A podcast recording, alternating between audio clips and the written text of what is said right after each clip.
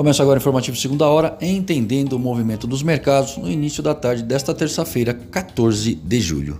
Dow Jones em alta nos Estados Unidos de 1,05%. Na Europa, o índice de Frankfurt encerrou em baixa de 0,8% e o Ibovespa operando em alta de 1%. Dólar em baixa externa de 0,25% e de 0,05% por aqui.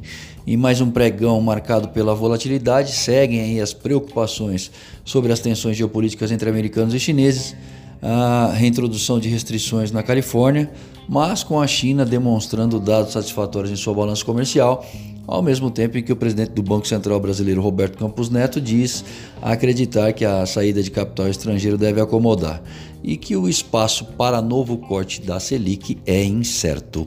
Eu sou Alessandro Faganello, desejo uma ótima tarde a todos e espero vocês para abrir o mercado através do boletim Primeiro Minuto amanhã cedo.